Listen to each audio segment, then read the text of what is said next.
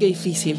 Queremos arrancar eh, el episodio de Mi Gato Dinamita de hoy hablando un poco acerca de, de todo lo que está pasando en el mundo o en realidad de, de todo lo que se está destapando, que no es nada, nada nuevo, sino que, eh, bueno, algo está pasando o algo está cambiando o la voz de la mujer se está empezando a escuchar y estamos de a poco perdiendo el miedo, no del todo, pero de a poco. Esto es una lucha muy lenta y yo entiendo que difícil y compleja. Yo puedo hablar desde mi lugar, no solamente de mujer, sino de, de alguien que fue violado, violada a los 18 años por un compañero de trabajo. Y mm, es fuerte, es jodido, es raro. Todavía es como muy complicado Mm. de bajarlo a... Bueno, te digo que vos querías hablar de este tema, pero a mí personalmente me, me sorprendió lo que acabas de decir. Sí, pero ya lo- yo te lo había contado el año Sí. pasado cuando empecé a hablar en terapia por primera vez. mm, Eh, el tema es que uh, a veces, so- imagínate un niño o una, o una niña o un adolescente que no, que hoy, no sé, uno ya sabe que hay ciertas cosas que le pueden pasar. Yo no sabía que eso me podía pasar. y mucho menos con un compañero, pero en realidad la mayoría de los casos es con gente que uno conoce, porque es la forma de que ellos acceden a esa confianza. Por eso hay muchos casos de familiares, vecinos, amigos, parejas y compañeros de trabajo.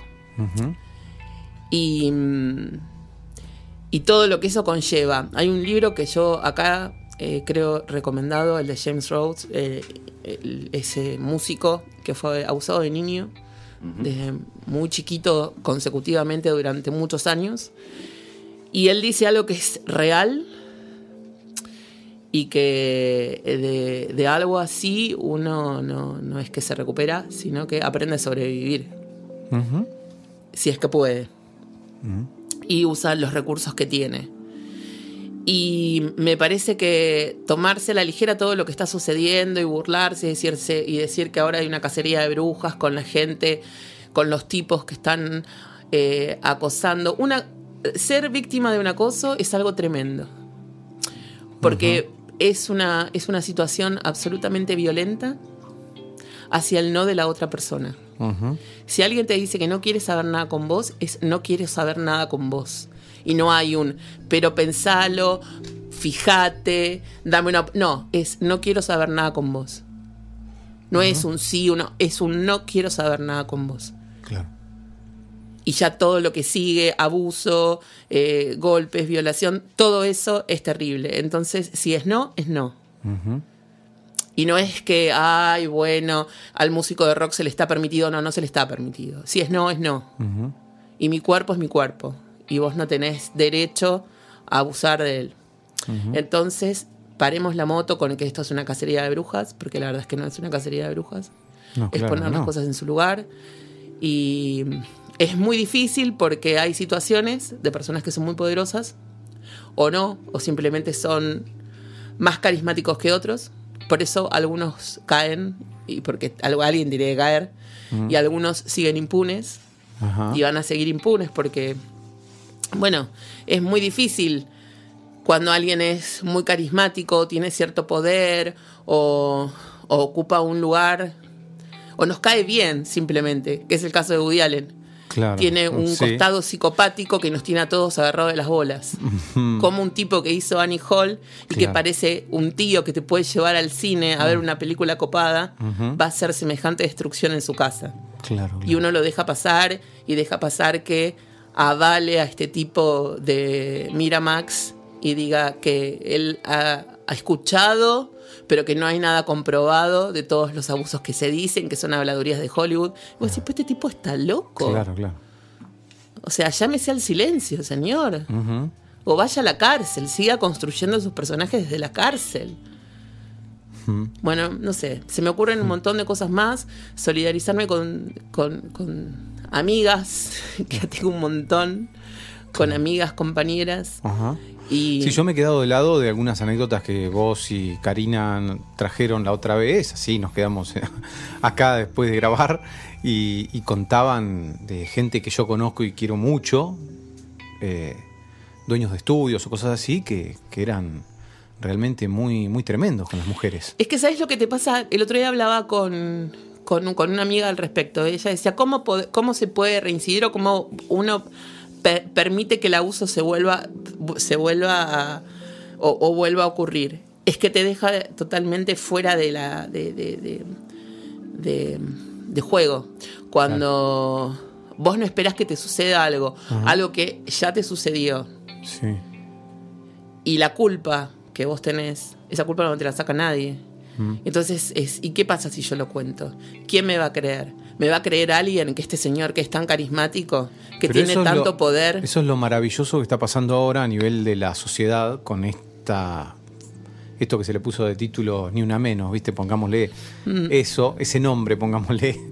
Es muy grosso lo que está pasando y fíjate que es algo, como dijiste, no es acá en, en Buenos Aires, Argentina, es en el mundo. Es en el mundo. Es algo que se, bueno, por suerte algo interesante que se globaliza también, y no solamente el dinero y los negocios. Ojalá Este, que- Y bueno, y, y esto eh, realmente es, es alucinante que, que en el mundo esté pasando eso. Yo pensaba, es, es un clásico decir entre los psicoanalistas que los perversos nunca van a análisis. No, claro, eso Me parece, me parece que acá más de uno va a caer a análisis porque no va a tener oportunidad de, de hacer sus cosas, porque se está armando una, un- una especie de, no sé cómo llamarlo, Eh, yo llamaría como una especie de herramienta simbólica cultural que acota este tipo de, de excesos, de, eh, de abusos, de excesos, que lo, ¿viste? Entonces, ahora vos decís, no, uno no podía decir porque no le creían, pero ahora... Hay una. Ahora sí te creen. Hay unos documentales que no sé si todavía siguen en Netflix de las chicas que son abusadas en, los, en las universidades de Estados Unidos, que como no, no han sido escuchadas cada vez que han hecho la denuncia, Ajá. viste que vuelven de una fiesta, que las agarran Sí. en el campus, que es, bueno, Sí. que es un desastre, que no es una, dos, tres, y aunque fuera una, no importa, o sea, eh, es- esa mujer tiene derechos y si te dice que no, es no, y si está borracha, la dejás borracha durmiendo y no la tocas. Claro. O sea, que- estamos todos locos. Mi psicóloga es especialista en, en casos de, de abusos de, abusos y de y de uy, adicciones y ella lo que dice es que nada excita más que el no. Entonces eh, es como que el no, claro, no lo entienden, de ningún modo lo van a entender. Y eso es muy tremendo. Claro, porque, claro. ¿qué haces? Pues es que una vez, en, yo, este, el, el día de la fiesta de mi graduación, hice el estudio donde yo laburaba, hice una fiesta para mí. Hace un Ujú. millón de años. Y, y yo, va, un, un pibe del estudio me invitó a. Nada, yo estaba bailando con él y me dijo si lo acompañaba a comprar cigarrillos y en el ascensor, trabó el ascensor y me subió el vestido. Y yo empecé a los gritos. Mm. Por suerte paró, pero me dijo, mira, para que sepas, en mi barrio ir a comprar cigarrillos significa otra cosa. No. Que es lo mismo que están, o sea, que están diciendo ahora este, de este tipo de Miramax. Si vos vas a la, a la habitación del tipo, estás accediendo a todo. Claro, claro. Y no, queridos. no, no, porque además, o sea, la gente que está en el medio sabe.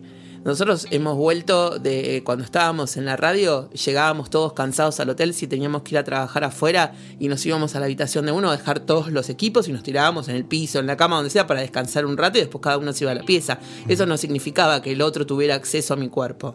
No significaba, significaba estamos laburando.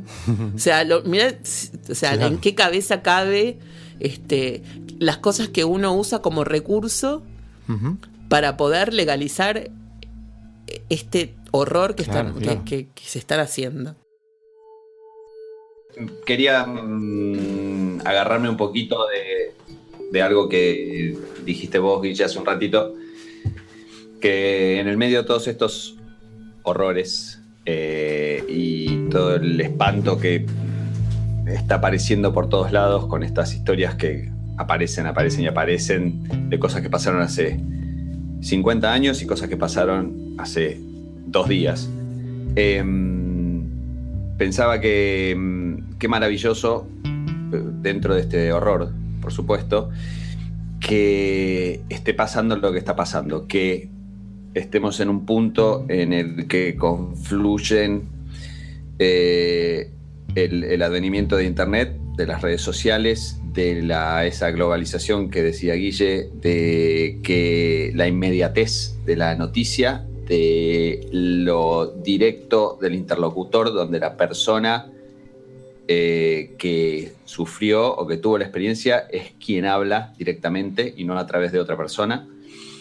Y que parece que llegamos, en, inglés la, frase es eh, tipping point, ¿no? El, momento en que se da vuelta la cosa. Y que como se venía dando históricamente una situación, deja de pasar. ¿Por qué? Porque ya la conciencia global eh, avanzó a un punto, creo yo, no está terminado, pero avanzó a un punto en, el que, eh, como decía Susan, estas, estas situaciones se daban por imbalances de, poder, donde el, abusador eh, tiene algún tipo de poder económico, laboral, familiar o, por ser el macho en un mundo patriarcal, este, o ser el adulto frente a un niño, etcétera, etcétera.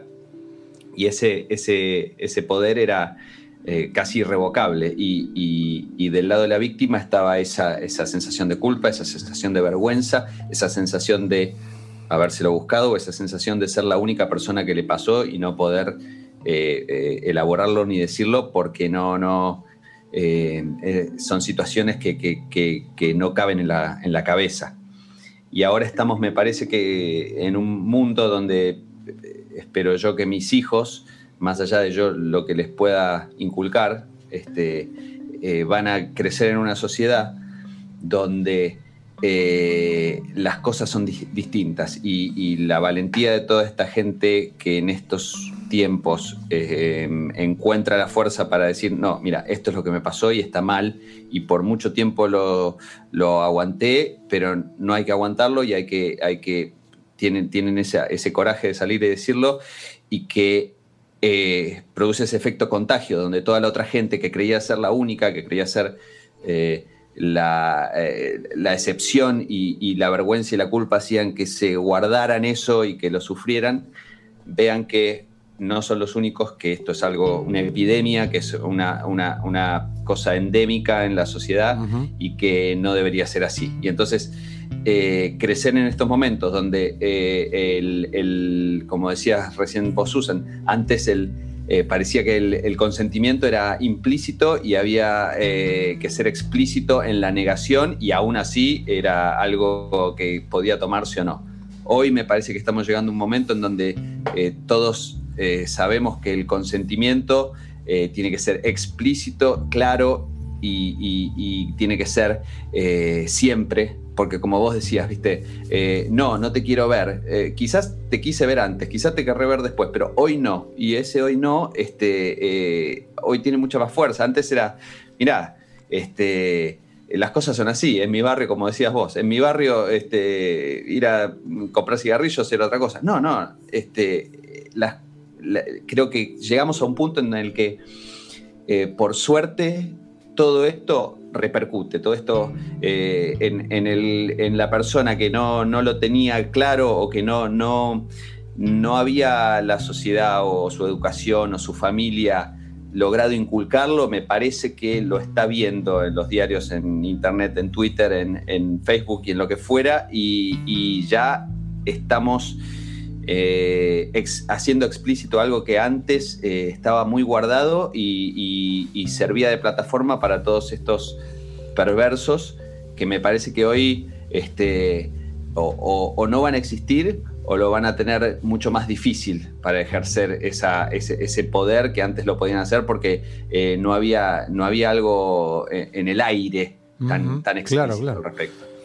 Yo quisiera agregar dos cosas más y una es que se respete a la persona, a la víctima, si no quiere contarlo, porque es muy difícil.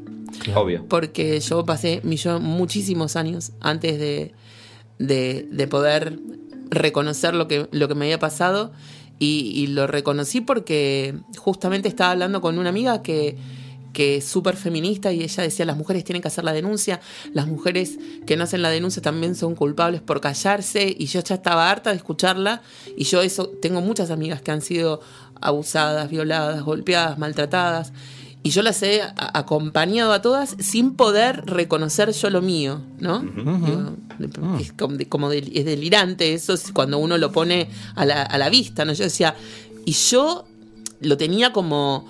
Lo que más me acuerdo de eso, que es terrible, es eh, fue ese momento atroz y, y lo tenía en la memoria súper fresco porque incluso me acuerdo lo que el tipo me dijo y no lo podía sacar. Qué va, es qué- como algo, no, es como imposible contarlo porque no es que yo lo No, había sí. olvidado. Yo no lo olvidé ni un segundo. Qué loco, recién el año pasado pudiste contarlo. Y yo- en- por esto le dije, no me rompas más las pelotas con que lo tenemos que contar.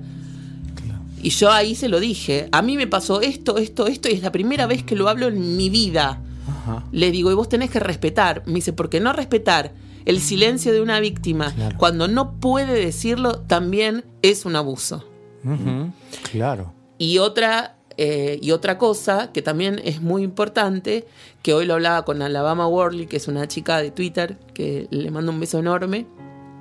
Y, y con y lo hablé con, con amigas, todas las veces que uno ha accedido para que no nos lastimaran más. Entonces, paren. Claro, claro. Ay, bueno, chicos, perdón. Es un poco. No, no, pero a mí me parece buenísimo. Cada vez que te estoy escuchando hablar, estoy pensando qué bueno que todo Ay, lo que estás eh, contando. Qué No, bueno que, digo que bueno, por supuesto, No, que, lo entiende. puedas contar, se entiende, vale. Se Ojalá no entiende, tuvieras sí. que contar todo esto. Pero qué bueno que, que hoy existe una. O sea, que hoy existe un espacio en donde esto repercute, como decía Tinto con esa palabra, repercute, ¿viste? Hay, Es, es que- es que esto, terrible como. hay eco. Lo, claro, terrible como lo que le pasó a Susan y, y- y- y entendiendo que eh, como durante tantos años eh, fue imposible articularlo para, para ella, eh, como cuenta, el hecho de hoy tener la, la- la- la posibilidad y la valentía de hacerlo y que otros lo tengan a su tiempo, como dice Susan, obviamente, pero creo que se están dando condiciones, llamémosle, ambientales para que eso ocurra. Y este, este granito de arena, este granito de arena nuestro también es un es uno más que suma a este, a este ambiente de hoy que me parece que está hoy. Si lo miramos contra hace seis meses, es, eh, eh, es, es completamente distinto eh, y mucho mejor. Eh, porque salieron todas estas cosas a la luz y cada vez salen más y cada vez eh, es más explícito el rechazo ante, ante estas situaciones y creo que es más difícil. Van a seguir pasando, obviamente. No, no, no, mágicamente no se van a, a- ir. Pero creo que hay una conciencia eh, que se está gestando que van a hacer que- cada vez sea más complicado que ocurra. Ojalá, ojalá sea así.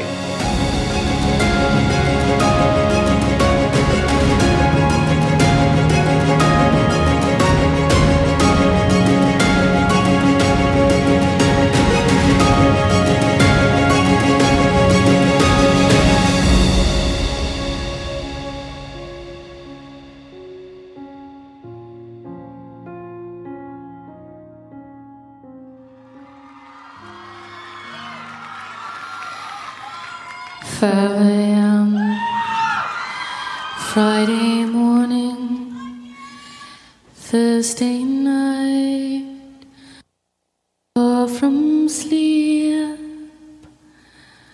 I'm still up and driving, can't go home, obviously. So I'm just Change direction, cause they'll soon know where I live, and I wanna live. Got a full tank and some chips. Was me and a gun and a man on my back, and I sang, Oh.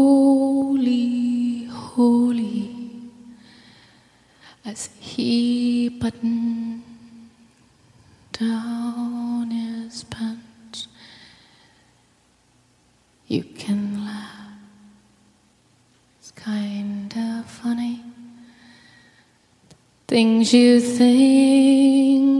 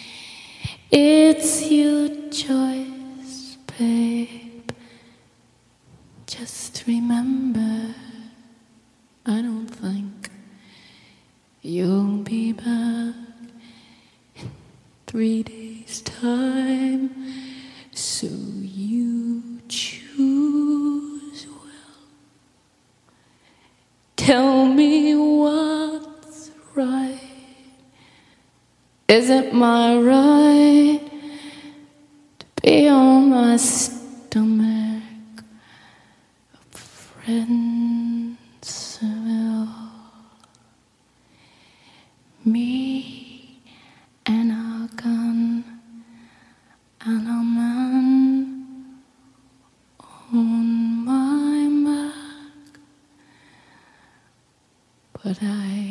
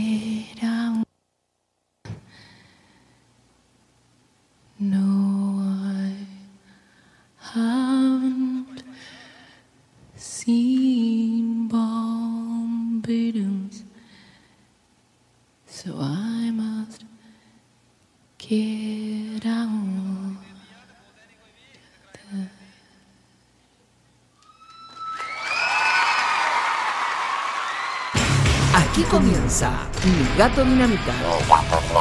Desde Chacarita, Buenos Aires. Para Necochea, México y el mundo. MiGatoDinamita.com Arroba Mi Gato Dinamita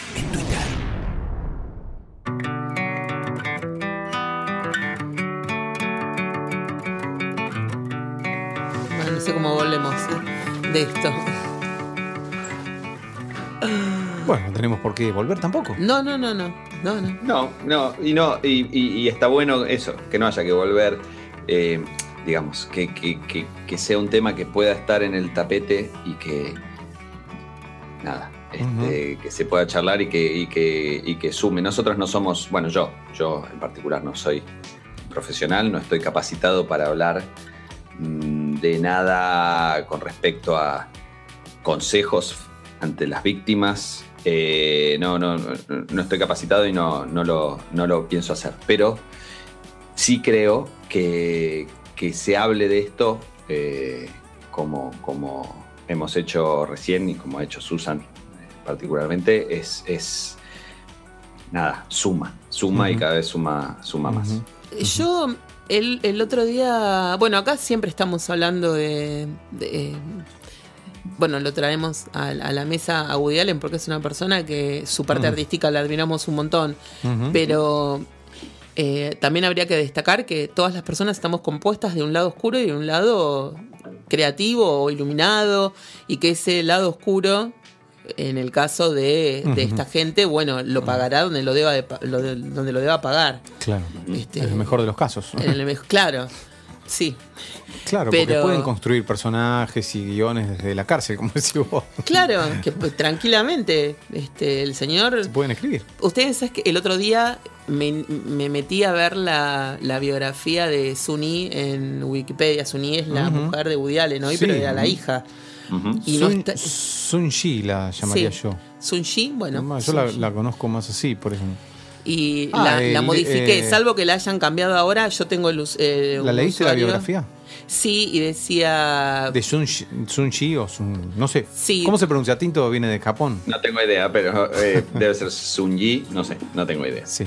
Igual creo que eso es coreano, pero no, no, no estoy muy Ajá. Bueno, a ver, pequeño paréntesis. Era la hija adoptiva. Claro. ¿Qué más Sí, prueba si necesitas de la.?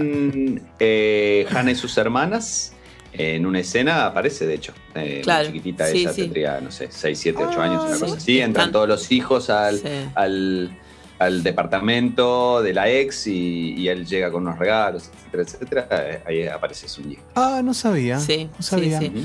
Bueno, yo corregí la. Salvo que la hayan modificado hace unas horas, yo corregí el otro día la biografía de ella y agregué que está casada con el que era su padre adoptivo. Ah, sí, en y Wikipedia. sí, porque no estaba, chicos. Claro. O sea, no es- Claro. Porque entré y no, no ponían nada de esto. Ah, bueno, miren, yo voy a poner. Claro, claro. Bueno, y tiene hijos con ella. O por lo menos Sí, una. sí, sí, Que mm, tiene sí. como 12 o 13 o 15 Sí. años. No sé si, creo que un par, pero no, no estoy seguro. Un par, sí. Sí. Qué bárbaro. Eso es una cosa En el. muy rara. eh, para, para el psiquiatra, para el psicoanalista, debe ser como una especie de, de festín de estudio, porque es una cosa Uf. absolutamente, es como un- tirar una bomba en una familia. Sí, sí, sí. O sea, ya no se puede más disfuncionalidad ahí. Es No, una no, cosa que ya excede a, a toda lógica y ni hablar de moral.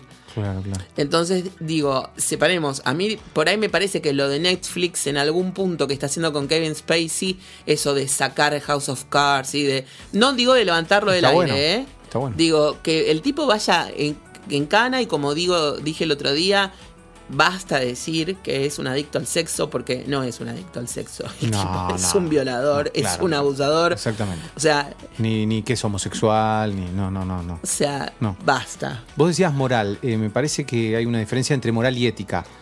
Eh, me parece que es un tema más con la ética. La moral, pues qué sé yo, hace, no sé, 100 años era inmoral ser homosexual, por ejemplo. Sí. Entonces, eh, y, y no era falto de ética. No, no, no. O sea, O como, o como todos, todos los apologistas dicen, bueno, pero San Martín se casó con Claro. ah, remedios de escalada a los Claro. 15 años. Bueno, pero no, no, ah, eh, no puedes comparar. eh, No, es- no. es- esa, esa, esa cosa anacrónica no sirve de defensa. Claro, claro, claro. Una cosa eh, es la, las la moral. son distintas. La moral es. eh, A veces hasta es bueno romper con la moral, pero nunca se dice romper con la ética. Sí. De- mi vieja el otro día, este, por ahí es una burrada, pero me decía, pero Susana, antes la gente vivía hasta los 30 años. Si no se casaba cuando yo tenía los 16, no, o sea, Claro, no como. exacto. el- el- hay, hay un componente, hay un componente casi te diría este, Sí. de, de adaptación eh, eh, Sí.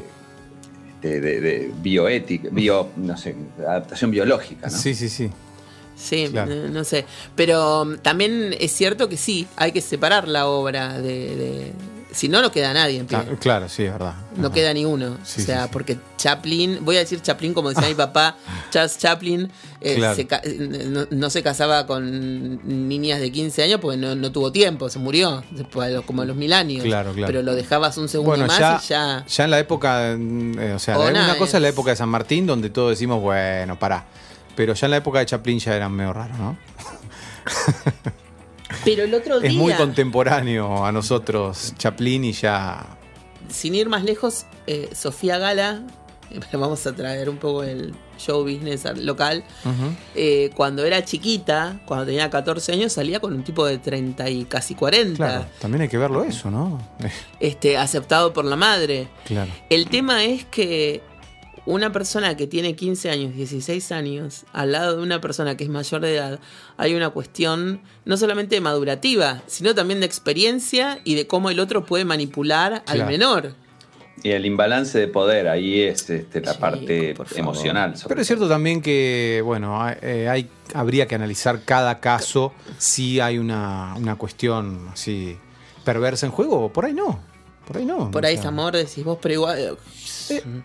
Por ahí sí, yo, bueno, tengo una familiar que a los 15 años se puso en pareja con el profesor de 40. Bueno, y fue la pareja más feliz del mundo hasta que hace unos meses murió su marido. y bueno, y, tuvieron una familia divina. Y fue una familia súper, súper buena. No sé si... Es complicado igual el tema. Es complicado, pero Yo el otro día leía en me Twitter parece que no se puede... a un pibe que decía 14 es la edad de consentimiento en medio planeta. ¿Qué- qué- qué- ¿What? ¿Qué? 14 años es la edad de consentimiento en medio planeta. ¿De consentimiento de qué? Claro. No sé qué estábamos hablando. Ujú. Como un aval para que. dice, Nadie puede, nadie puede acusar a un adulto de salir con un pibe de 14 años. Esto habla de Kevin Spacey puntualmente. Ajá. De que Kevin Spacey había- habría abusado a un pibe a- cuando era menor y qué sé yo. Estamos todos locos. No, no, no. Pero ahí hay una relación de poder muy particular. Por eso, ahí, ahí ah, pero aparte, agarrarse de números eh, mm, con- lleva todo a un plano casi contable. Y decís, ah, bueno, Claro. 14 sí, 15 no. Claro. Eh, me parece que en realidad lo que se evalúa, por ejemplo, en el caso, el, el caso inicial de Kevin Spacey, porque después aparecieron otros, el caso que, que sale a la luz en la, en la nota que hace el, el hijo de eh, Mia Farrow, Sí. eh, Ronan. en el New York Times, me parece, Ronan. eh, es de un chico que, que era, era, digamos, eh, un actor eh, en una de sus eh, películas y que, que, digamos, había una relación de casi de mentor con, con, el, Obvio. con el aprendiz. Eh, eso es lo que se juzga. Eh, y, y el hecho de que fuera menor es un enorme agravante. Este, pero pero lo, que, lo que está en juego también es eso, no era este, uno que pasaba por la calle y no había relación entre ellos, había una relación de, de- de- de- de poder, de, de- de figura este, eh, con poder sobre, sobre su aprendiz, llamémoslo. Y, y eso es lo, la, el, el- el- el- el entre, llamémoslo, la, la- la forma de ganarse la confianza, ¿no? Hoy había leído, justo hablando de Ronan, eh, no sé en qué artículo, no, no me detuve a leerlo, pero hablaban que podría ser el próximo presidente de los Estados Unidos. Ah, mira. Este, no queda nadie. sube el chico. Y bueno, puede ser porque viste que es como un genio. Eh, sube y, empieza a abrir todos los expedientes de medio planeta. Este, Yo diría que Woody vaya diciéndole a, a este, Roman Polanski que le guarde un lugar en algún lado y que se, salga rajando, porque este, si llega Ronan a, un lugar donde puede este, decidir y, crear algo este, eh, legal eh, para, situaciones como, como la de Woody Allen, eh, se le arma, me parece. Igual viste que, Roman Polanski no, puede pisar Estados, Unidos, No puede volver a Estados Unidos. ¿Pero está preso? No, anda libre. Ah. No, no, no. No, no, no. Creo que este está en Suiza, no sé. Como Maradona. Sí, bueno, pero Maradona no, sí. No, pero es lo que. Acá, puede volver. Eh, Maradona tiene un problema, em, eh, creo que en Italia, cada vez que va, este, tiene un tema que, con unos impuestitos. Pero me parece que en Estados Unidos tampoco puede entrar. Eh, a Estados Unidos. puede ser. Yo, creo que le habían negado la visa en algún momento por ah, un tema. Pues sí. Pero bueno, Roman, Roman sé que no, no, podía entrar a, a los Estados Unidos y mm, bueno, como él hay un montón. Y desde acá le voy a mandar un beso muy afectuoso a Donna Karam y le voy a decir que todos sus vestidos se los meta bien en el orto. Oh. ¿Por qué? Porque ella es amiga de, de, del de Miramax y ella puso en, tela de juicio a las mujeres. Fíjense cómo van vestidas y qué es lo que están provocando. Claro, claro. Mirta Legrand. Pero, hay una cosa ahí, eh, eh, tenés razón vos, Willy, que me parece que también hay una cosa eh, de, generaciones, ¿no? Porque Mirta Legrand, Donna Karan un poco más joven, pero no tanto más joven, o más o menos, te diría. ¿De degeneración? Este, sí. De degeneración, de generación y generación. No, que, sí. yo también la, a ver, no la entiendo a Mirta Legrand, pero entendés de dónde viene. Eh, Mirta tiene 100 años, puede ser mi abuela y piensa como mi abuela. Claro, porque era otra época y, era la época donde, y bueno, este, se, el, marido la fajó y por algo habrá sido, como claro. siempre, siempre este, es el chiste. Porque era, era, una época que pasaba eso. Este, y, y a mí, eh, a ver, eh, como decís vos de Delia o yo puedo decir de mi mamá o, de gente de generaciones que, dicen cosas que a nosotros nos parece una barbaridad. Eh, no la vas a dejar de querer, pero es una, forma de pensar que tienen en otra, en otra eh, generación anterior. Y uno lo que me sale a mí es ponerme contento que qué suerte que no pienso así y, y qué suerte, ojalá que mi hijo no tenga ciertos prejuicios que yo lucho por sacármelos, pero los tengo medio metidos porque y, yo nací en los 70, todavía había cosas que, viste, cuando uno ve una serie de los años 80 que por ahí de chico veía, que yo, y lo ves ahora y decís, mirá vos, la parte eh, sexista o la parte este, chauvinista o, hasta eh, racista y que yo, y que ahora no pasa. ¿Por qué? Porque fue avanzando el, tiempo, pero nosotros crecimos en aquella época y quizás hay cosas que todavía nos, nos están dando vuelta que por suerte nuestros hijos y las generaciones que sigan no, no, las van a tener. Pero de todos modos, me parece que, lo de esta señora, esta señora está como, es como más vanguardista. Lo que pasa es que era amiga del señor este, del de claro, Claro, claro. Entonces ahí... Es difícil. Yo también entiendo, eh, eh, y me parece que nos sale naturalmente a todos, eh, cuando y, es algo contra lo que tengo que luchar. Cuando uno se entera de que pasa alguna de estas situaciones eh, con alguien que no le gusta, este, tenés ese, eh, no sé cómo se dice en alemán, Schadenfreude, pero esa cosa de, ah, qué suerte que le va mal al que, al que yo odio. Pero cuando le pasa a alguien que a vos te cae bien o te gusta su obra, o a mí hoy, hoy mismo me, está pasando con, con Louis C.K. Louis C.K., un eh, comediante y, actor y, director y escritor, este, cuyas series y, stand-up me, gustaban mucho y ahora, ante esta situación, eh, es como que naturalmente te sale de una especie de defensa o de, tratar de perdonarle algo que a otro no le perdonarías y tenés que luchar contra eso. Este, eh, y quizás es eso, viste, vos fuiste amiga de alguien y te dices, ay, fui amigo 30 años de esta persona, tengo que salir a defenderlo porque te sentís como que eh, si no has vivido equivocado. Y quizás sí, has vivido equivocado, quizás este, hiciste la vista gorda, quizás, este, pero es difícil esa, esa introspección también este, en una situación así. Imagínate, si a uno le cuesta medio aceptar y, y tiene que luchar de un tipo que ni lo conoces, pero te gustan las cosas que hizo, y decir, y no, por ahí no fue tan así, y después tenés que luchar contra eso para entender que tenés que pensar en la víctima. Imagínate si tú fuiste amigo 30 años de una persona, este, como que eh, esa, esa, esa, eh, instinto de supervivencia de decir, no, no, no, lo tengo que defender porque entonces yo también estuve equivocado y debe ser difícil. Pero eventualmente tenés que Yo darte a, cuenta de la situación, ¿no? a este, a este Luis no lo conocía, nunca había visto su obra, la verdad. Eh, pero lo, lo conocí con la película Trumbo, que soy como muy fan, muy fan, muy fan, muy fan, muy fan, fan de verla. eh, la, la agarro en cable, que dura como 7 horas, no sé, no, tanto no, pero 3 seguro. La dan en cable y la veo, la tengo, porque me la regalaron, la veo, y por lo menos tres veces por semana la veo. Así es, sí, soy un poco obsesiva. Eh, me encanta. Y ahí está él, y hace el personaje de un comunista amigo de, de, de Trumbo que, Ujú. que, que está en, la, en, la li- en una de las en la lista negra del, marca- del macartismo. Y a mí me parece divino su personaje. Y yo me encariñé en estos tiempos que, que compartimos juntos a través de la pantalla, porque fueron como, no sé, desde que vi la película por primera vez hasta ahora, son, es como, te digo, la veo tres veces por semana, como que lo vi muchas veces.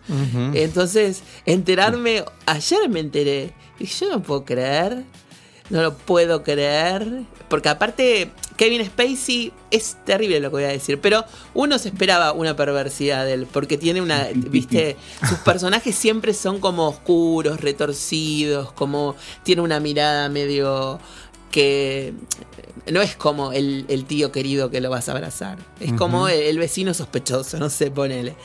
Pero este otro era como medio pelirrojo, pelado, no sé.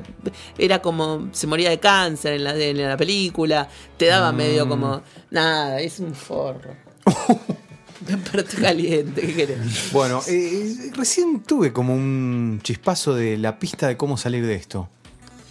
Sí. Que es. eh, Un tema. No, ¿por qué Tinto no nos cuenta, después de Ah. un tema, su viaje? Estuvo por Japón, Ah, estuvo por Nueva York, viendo. Hamilton. Bueno, bueno, Hamilton. bueno, cortemos, cortemos un poquito con algo de música y, y vamos a, a, este, Por favor. hablar, hablar de, la- de un poquito del diario de viaje y de cómo no, no- fui muy mal corresponsal y no les mandé ni, ni- Bueno, yo no quería decir nada, pero realmente eh, estábamos esperando ni un audio. Yo vi. Nada, No, es que lo- aparte le pedimos, hablamos. eh, Expresamente, prometió, carreteó, voy a- carreteando voy a, el avión. Voy a ensayar una defensa débil, pero voy a ensayar una defensa. Y antes de ir al tema, Susi Menkes, que es como una editora a la que yo amo, de una editora internacional de Vogue, eh, tiene una foto que después la vamos a poner. eh, yo el otro día la compartí en un lugar que no sé cómo se llama, pero que tiene, que es como una especie de bar, café, restaurante, y toda la parte de atrás es de un gato enorme de peluche.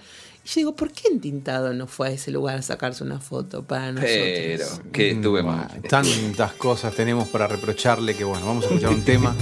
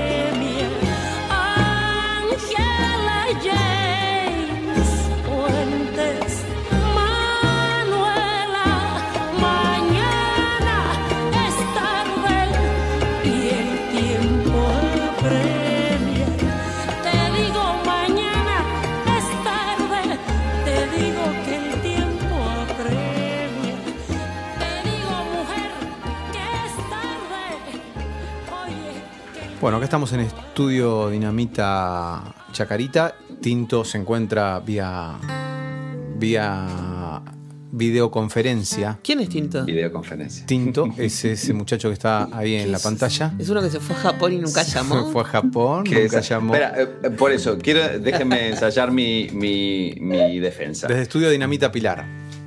Déjenme ensayar mi defensa, mirá, y, y- A y ver, le, voy a tirar, le voy a tirar la pelota un poco a Susana como para. Oh, no, no. Sí, sí, sí, porque voy a decir esto.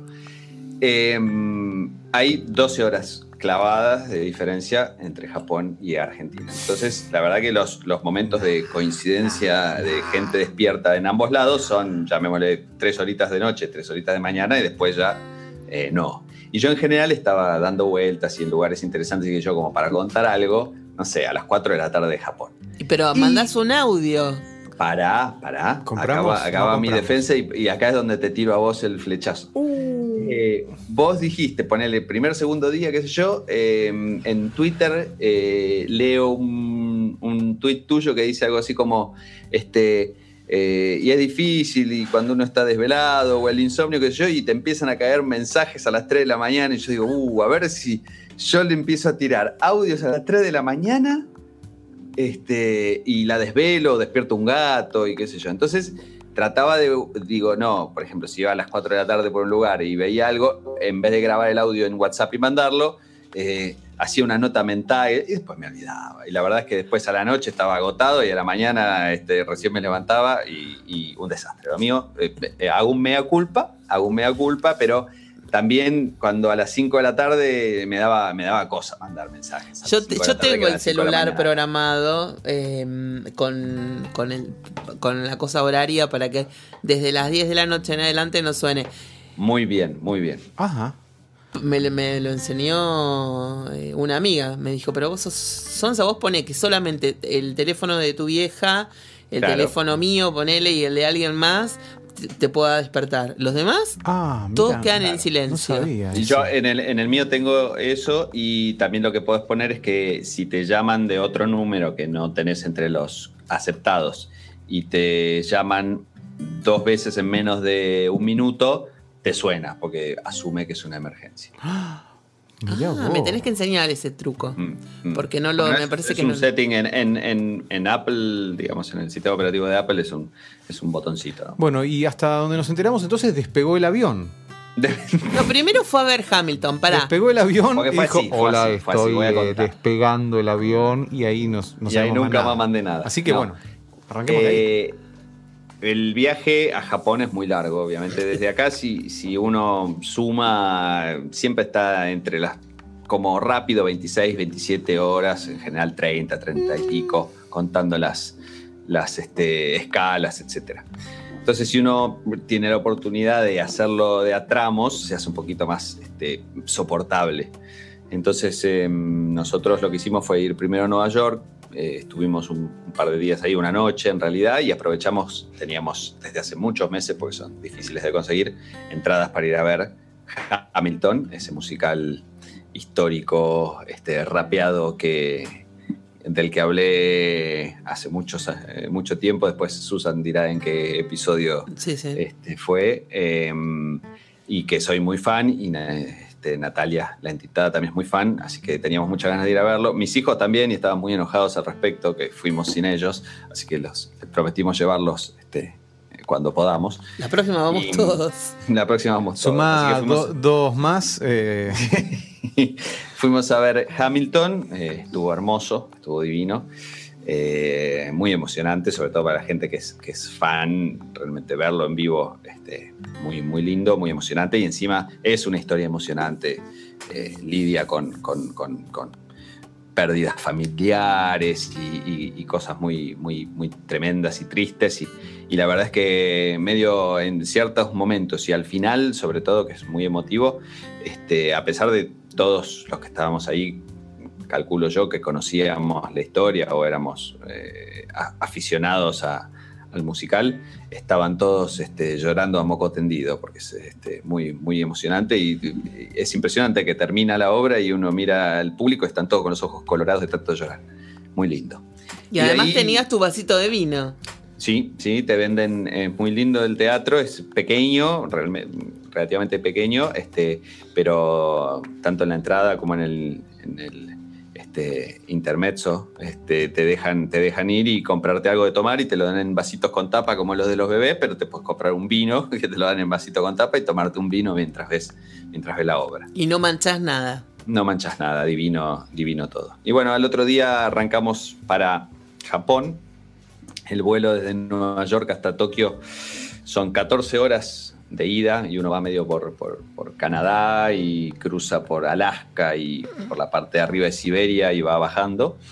Eh, a la vuelta se tarda un poco menos por varias cosas, el viento, el efecto creo que La rotación de la Tierra. La rotación de la Tierra y un efecto que hace que cuando y uno sí, va de, si, vos- si la Tierra gira así y vos vas así, llega más Claro. rápido. Sí. Uno, uno igual está en la atmósfera que está sobre la Tierra, pero hay un efecto levísimo que, que- que ayuda. Cuando uno va de este a oeste tarda más y de oeste a este tarda menos.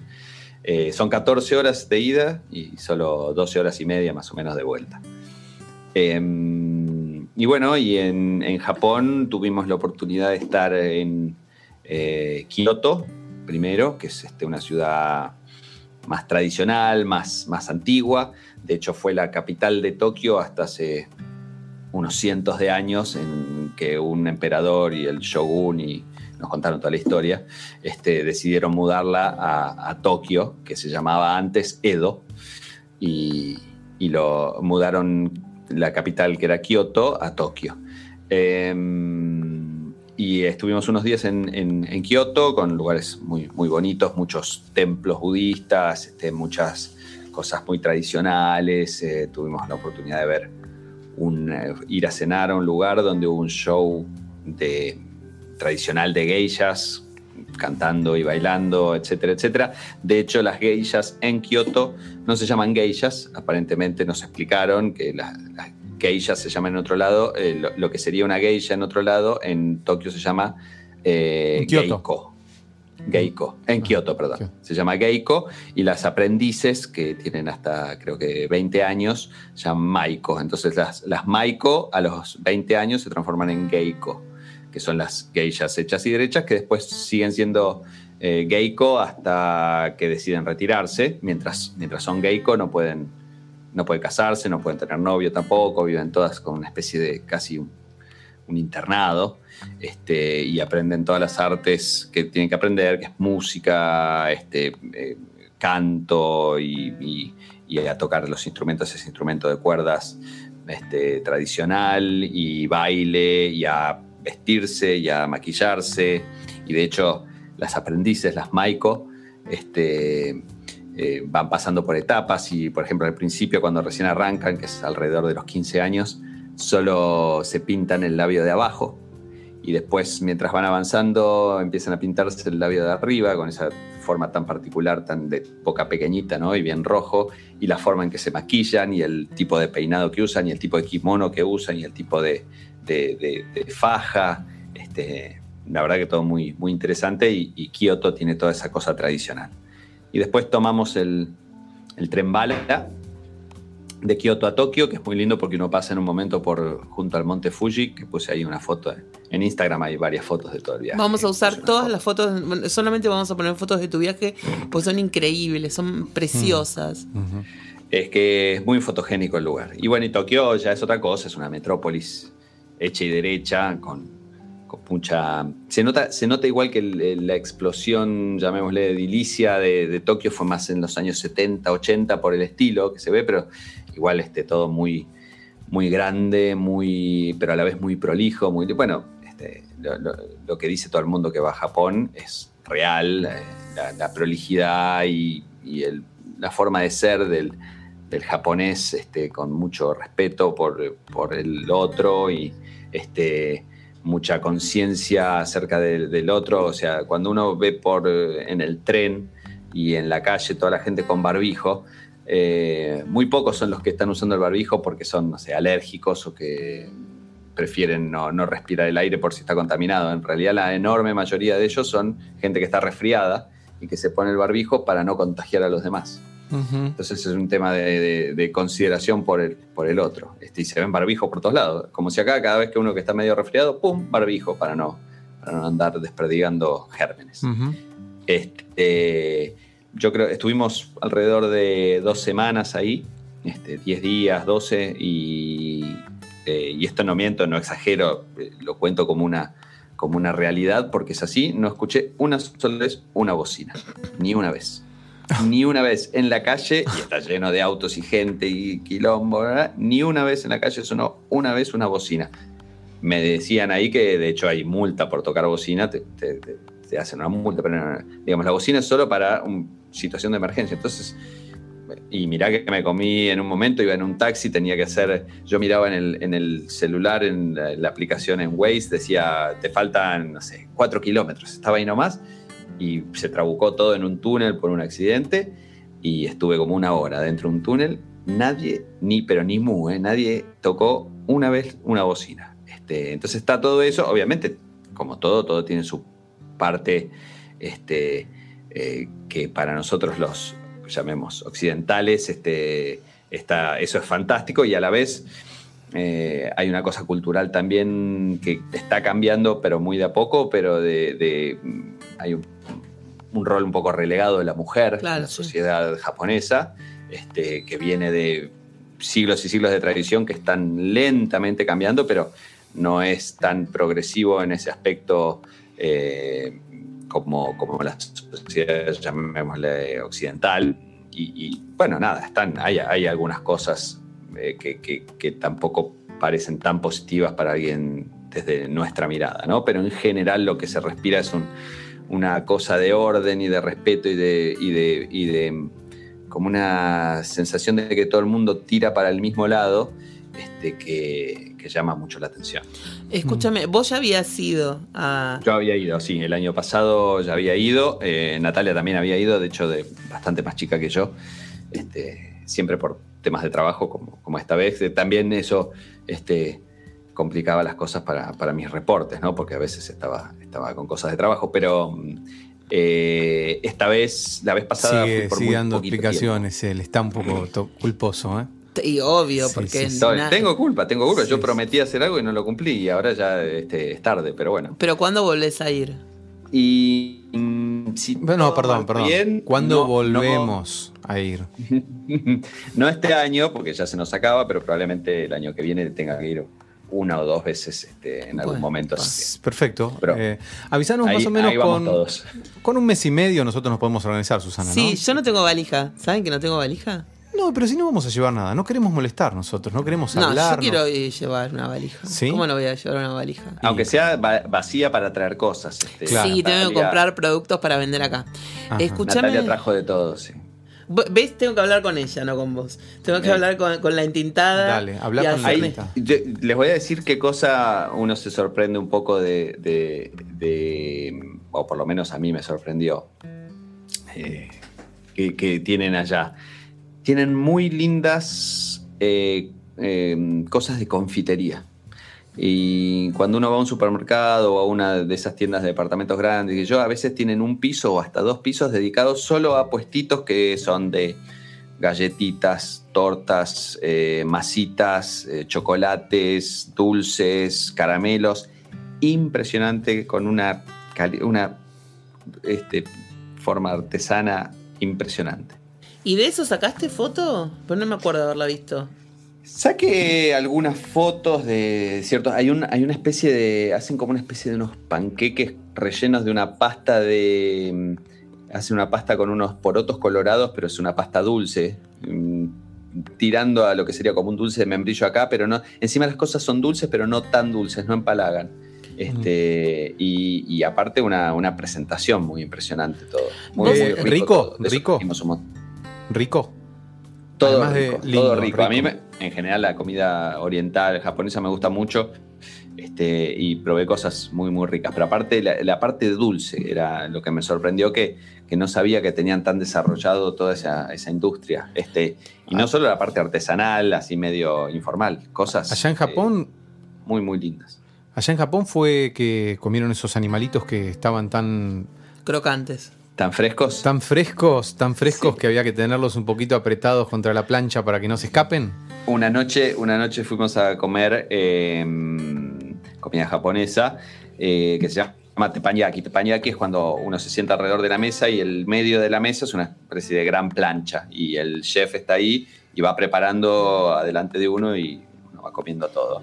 Y va preparando verduras, arroz, este, distintas cosas, siempre ahí en la plancha, carnes, pescados. Y en un momento sacó unos enormes langostinos este, o camarones de río, no sé, esos bien grandotes, y estaban tan frescos que estaban vivos. Entonces, cuando los pone sobre la plancha, no, no les caía muy bien el asunto a los pobres bichos, Claro. hasta que eventualmente quedaron cocinados, ¿no? Pero, este, Pero yo vi otras cosas, como unos. unos insectos. No, bueno, sí, básicamente un camarón es un insecto, es muy parecido a una cucaracha, era eso, eh.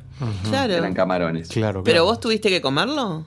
¿Cómo? Lo comí con alegría y felicidad, estaba delicioso. ¿Por qué? Porque estaba- viste que cuando vas a. yo no me di cuenta que estábamos diciendo algo un poco, un poco duro para, Para una, una una vegana, No, pero igual, viste que yo soy medio asquerosa. eh, Yo sushi so- acá, solo, como vegetariano, pero de Furusato. Yo no te como de otra casa, no me obligues, no me digas que lo haces vos en tu casa porque. Yo hago sushi, Pero no lo como, ¿no? no. Ah. Furusato nada más. Es como que es el único lugar en el que yo le, le confío el arroz. Confías. Ajá. No puedo evitarlo. Claro. Se cagan todos de risa porque es carísimo. Pero es el único, es el único lugar. Pero insectos, chicos, no. ¿Cómo Claro, no, no, pero no es un insecto, no es un insecto. Pero el Puede dibujito- parecerse un poquito. La no. foto parecían como unas cosas espantosas. No, era un langostino muy grandote. Un gran langostino, pero los, los langostinos son parientes en serio muy cercanos de las cucarachas. Si uno este, ve, ve la. El- ¿Pero por qué? ¿Por la cosa esta de crustáceo? Claro, sí. Este, de hecho, la clasificación, si uno ve, son, son mucho más cercano el langostino a una cucaracha que a cualquier pescado o, o- o pulpo o lo que sea. Es- Igual no pensabas esto mientras eh, los tenías ahí no, no, pataleando igual yo no los tengo bichitos, drama, ¿no? yo como de todo, no, no, no, no me da nada, nada me da impresión. Este, Contame pero, el desayuno. Eh, el desayuno japonés Sí. eh, tradicional, o sea, en el hotel había obviamente desayuno occidental, de ellos ponen Western Style eh, breakfast, entonces uno puede ir ahí y comer, no sé, huevos revueltos o tostada o, o cereales. sí. Pero uno puede comer también desayuno oriental y el desayuno oriental se, eh, uno puede comer eh, normalmente, por ejemplo, la, la gente que yo conozco allá en sus casas desayunan arroz, desayunan sopa de miso, esa sopa con, con este, hongos y algas y tofu. Este, ese es el desayuno. Yo me río porque Eh, sabes cómo como el miso yo. Eh, cuando me lo, daba el doctor Tamae, me pongo un broche en la nariz. Y no, No, y no, rico. no, no, no, no, no, no. No, para no sentir el olor, lo tomo y después me lavo muchas veces los dientes y hago buches, así me olvido. Pues es muy bueno el miso, es muy saludable. Ajá. Es muy Eh, saludable, pero es una es, es alga marina, sí. Sí, yo igual por suerte ya no puedo No comer conozco más. el miso, no, no. Ah, pero anda, cuando estés resfriado te haces una sopa de miso y te curas al toque. Ajá. No, es, es una sopa suavecita, ¿eh? es como un caldito con, con algas y. Suavecita. Es como el. Roquefort de fuerte. Cuando vaya al barrio chino voy a comprar. Es fermentado, si viene en una, en una, en un potecito así. Vos sabés que cuando. Yo lo que vi hace unos días en una dietética, Sí. eh, que compra unos condimentos hindúes muy ricos, Sí. eh, unas algas que estaban totalmente enmohecidas Ajá. y pegoteadas. ¿Sería eso? Sí. No, no, nada que ver. No tengo idea. No. Yo hace mucho que no como algas porque Puede soy ser, ¿eh? hipotiroidea y no puedo consumir algas ni nada de eso. ¿No? Pero son buenísimas. Ah. Son excelentes Yo las las algas, de hecho. recomiendo 100%. Se habla de que pueden ser uno de los futuros de la, de, de- de la alimentación humana porque son, son fáciles de cultivar y tienen mucho valor proteico. Yo ni siquiera puedo cremas porque me hace mal. Pero yo- mientras yo lo consumí, eh, no casi no necesitas agua después, porque como la, el alga eh, absorbe el, el agua donde vos la, la preparás al vapor, eso lo larga en el cuerpo tuyo, entonces no necesitas tomar agua adicional. Ajá. Mm. Y la transpiración, todo te cambia todo, es buenísimo. Yo lo recomiendo, salvo que seas hipotiroide, ¿no? Como yo, que no puedes consumir. Pero, mm, ¿qué más te iba a preguntar? Así que, me- que me había llamado mucho la atención de, mm, de lo que hacían allá. eh, de- eh, a mí me gusta hablar de las boludeces. En el hotel. Eh, ¿Qué? Porque tenías tiempo para ver algo, un toque así, la La televisión de tele, allá. sí, la tele japonesa es muy. eh, los, los- los canales japoneses eh, son como uno se lo imagina y cuando acá pasan clips de canales Sí. japoneses y parece una parodia, es, la realidad. Son, hay mucho programa de entretenimiento Claro. de, o, de, o de pruebas físicas, qué sé yo, entonces ponen, eh, en la pantalla está, no sé, una persona tratando de saltar, no sé, qué sé yo, este, una, una pared que está enjabonada y alrededor todo escrito con letras, cosas o números para que llame la gente, qué sé yo. Y además a eso le agregan cuadritos donde hacen un insert de gente que está reaccionando ante lo que está viendo. Y entonces está, es todo lleno de, es todo muy estridente y muy... eh, y, como eh, eh, es tan en contraposición con la tranquilidad y la paz que uno ve en la gente en la calle o, o cuando uno trabaja con alguien y qué sé yo, toda esa, toda esa cosa estridente es como que balancean sus vidas tranquilas con esa tele tan, tan este, eh, Sí, eh, neurótica. ¿no? También hablaste una vez de, Los de juegos. los lugares de, ru- de ruido increíble. Claro, por ejemplo, es todo tranquilo afuera y uno entra a esos lugares de, de jueguitos electrónicos y, y allá se usa mucho el pachinko, que son unas especie de, de- de máquinas para mm, jugar que en vez de ser tragamonedas uno compra, en realidad le da- cuando, cuando compra, compra una, una caja llena de bolitas de acero. Y esas bolitas las, uno las va tirando y van cayendo por lugares y de acuerdo a dónde cae uno gana más, etcétera, etcétera pero el ruido que hay, y encima en esos lugares, en, en Japón no se puede fumar en la calle, está prohibido fumar en la calle, obviamente. ¿Y dónde en fumas? los trenes. Entonces, hay, y, y los japoneses son de fumar bastante, entonces todos los edificios hay una especie de cubículos medio así que parecen este, eh, el... Está todo lleno de humo y no se ve para adentro. A veces tiene una ventana, a veces no, pero tiene unos cubículos donde pueden fumar la gente en las oficinas. Cada piso o cada dos pisos tiene uno de esos lugares. Y si no, este, también se permite fumar. En los bares, que es raro porque acá viste que no, no, no se puede fumar, o en Estados Unidos tampoco, salvo algunos lugares. Allá en los bares sí se puede fumar. Si se sirve alcohol, en general se puede fumar. ¿Y por qué no se puede fumar afuera? No, y no se puede fumar en la calle. No, es así la ley allá y, y- y todo el mundo la cumple. Entonces se puede fumar en los bares, en estos lugares eh, específicos, en los bares y en los lugares estos de jueguitos. Entonces uno entra y es un bochinche impresionante, ruido, música y qué sé yo, y humo, humo, humo. Uno entra como una especie de bloque de, de- de- de humo de tabaco. Este, pero es como si balancearan con todo ese bochinche su, su vida tan tranquila. ¿no? Vamos a ir ahí, ¿no, Susan? Sí, sí, sí. Yo lo único que. Pachinko vamos a ir. Sí, con la- yo voy Sí, con sí, los auriculares y con los cosas estos para no escuchar nada. Y con un Sí. barbijo, porque se- ya veo que me agarra un ataque de asma ahí en Obvio. medio del humo me- Sí. y me Che, saca. y, y para hablar un poquito de gatos, antes de ya me veo que nos íbamos a terminar Ah, sin, sin hablar de cierto, gatos. cierto, sí. Porque no sé si saben que este nombre, Sí. este, este- el nombre de este programa es Mi Gato Dinamita. Sí. Eh, pasamos por un cat café, eh, que yo les mandé una fotito de, de los folletos. Y entramos, pero no. pa- entramos para chusmear, pero no, no, no, no, no estuvimos adentro. Simplemente entramos y vimos a los gatos y hablamos con la señora dueña que nos explicó cómo era el asunto. Uno paga, está media hora y puede acariciar los gatos. Básicamente era eso. Ajá, Ajá. Qué bueno. Y qué pueden bueno. tomar- O sea que existen, eso que hablamos Existen, acá hace es real, mucho. es así, es existen, real. existen. Sí, sí, igual a mí eh, eh, en la serie Girls, eh, Yoshana, ella se va a vivir a, a Tokio y ahí trabaja en un cat café y se, se la ve todo el tiempo con los gatos a UPA. Y también va a un lugar que... Ese es el negocio.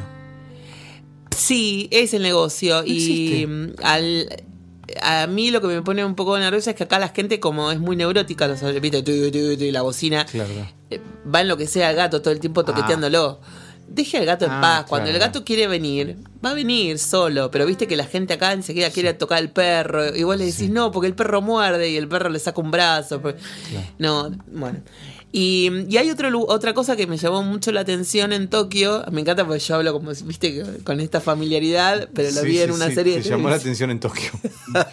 del viaje de tinto. Es que te metes en, un, en unos lugares eh, donde relajas las piernas, las metes como en una especie de piletita y están los pescaditos. Ah, sí, sí. ¿Cómo se llama eso?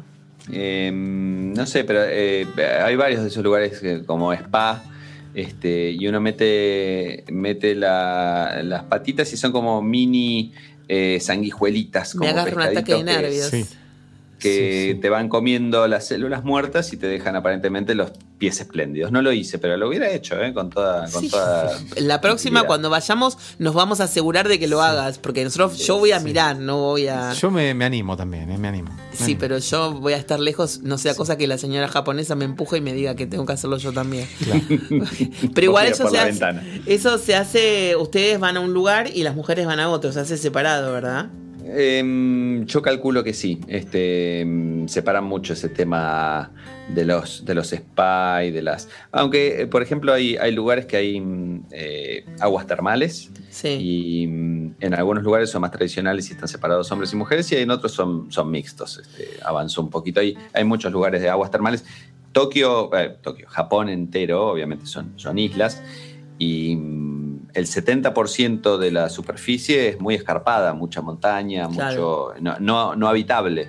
Entonces, con el 30% que tienen, este, tienen que tener mucho cuidado en cómo, cómo ocupan el espacio, así que es, es, este, por eso está todo tan compacto y denso, ¿no? Para, para ir cerrando, dos cosas. Yo me voy a hacer cargo de la parte que me toca. Yo le había prometido a intentado que le iba a pasar la dirección de, de, una, de un lugar que es toda una cuadra dedicada a gatos, toda una cuadra Ah. que venden artículos, no sé, desde ropa hasta eh, libretas, anotadores, libros, recuerdos, todo, todo de gatos. Es una sola cuadra, una calle que no sé si es la Cat Street o qué, pero porque me costó mucho ubicarla cuando, cuando la busqué. Había como distintos Mm. lugares dedicados a los gatos y no puntualmente esa calle que nosotros con, con- con unos amigos estábamos buscando. Y así que yo no cumplí con eso porque no, no sé, aparte Bueno, yo... la, la próxima vez tenemos un tiempito. No, pero además nosotros ya vamos a ir. Así que Claro, claro. tenemos que tener los datos seguros. Sí, sí, sí. Y, y otra de las cosas es que tenemos que agradecer que nos trajo fruta de allá porque estaba muy barata. Ajá. Y nos trajo fruta riquísima, unos melones alucinantes que vienen Ah, como en una sí. casa tipo los Sí. productos de Apple, que Sí, ya lo había sí. contado la vez pasada, Sí, pero sí, nos sí, sí. trajo los melones y nos Sí, trajo unas sí, frutas sí, sí, sí. riquísimas. Eh, Sí. Esa foto la tenés que poner, está, eh, puede hacer la gente el cálculo, el cambio, pero ahí le saqué una foto a un set muy lindo de un melón con un racimo de uvas verdes este, espléndidos y salía el set 180 dólares. O sea, imagínate. Ustedes no merecían menos. Claro, no, no, por no, favor. no, pero es que toda la fruta, porque las, las frutillas, ¿cuánto estaban? También como 20. Todo caro, sí, como que el- las frutillas eh, como 80 dólares, una cosa así, 90 Mm. dólares, todo, todo, la fruta fresca y esto era un puestito en la calle, nada, nada demasiado este, fino. Eh, pero en general uno va a los lugares y, y la comida es muy rica y muy fresca, que yo, pero el postre es más bien algo, una torta que yo, y no fruta fresca porque sería muy caro. Y escuchame otra cosa que también es muy importante. ¿Venden galletitas tipo Lincoln? Eh, venden de todo, calculo que sí. Pero no averiguaste. Tipo Lincoln. No, digo, porque una de las decir- cosas que, que cuando yo me voy de viaje, como no como la comida de otros países porque me da impresión, pues es muy, muy, muy, no, no, sí, no puedo.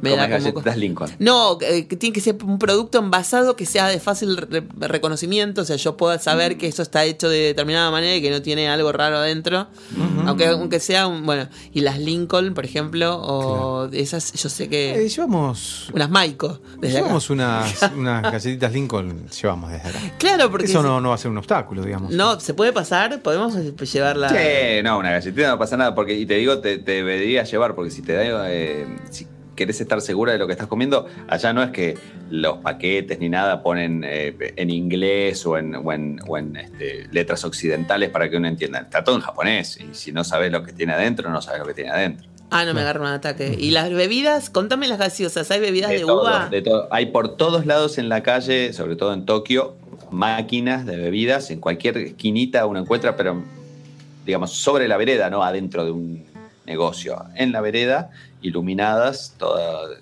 para, para que las use cualquiera. Y cada máquina tiene no menos de 50 tipos distintos de bebidas que pueden ser desde. Yo, yo tomé una gaseosa de jengibre, pero no tipo ginger ale, una gaseosa de jengibre con gusto picante, muy rica, hay de té verde, hay todo tipo de, de variedades, este, todo, todo, todo, todo impresionante. Bueno, entonces yo ya sé que hay, que llevar, hay que llevar la vianda desde acá, porque allá la Exacto. vamos a pasar muy mal. Sí, igual yo voy a comer de todo. No, eso. vos sí, pero yo no. Y Claro, además sí. me da impresión saber que tengo las maquinitas a mi disposición Claro. y que no voy a entender nada de lo que estoy tomando. Exacto. Bueno, dos cosas. Eh, una que cuando Tinto dice vamos a poner la foto y eso, las fotos es- están en migatodinamita.com. Sí. ¿m? Y bueno, la otra es retomar el primer bloque de este programa y gran parte del programa y decirte, Susana, que me siento muy contento de que hayas aprovechado este espacio para decir algo tan, tan personal, que te hayas sentido confiada de hacerlo, Sí. conmigo y con, en este espacio. Y bueno, además te felicito. Bueno. Y con nuestros oyentes.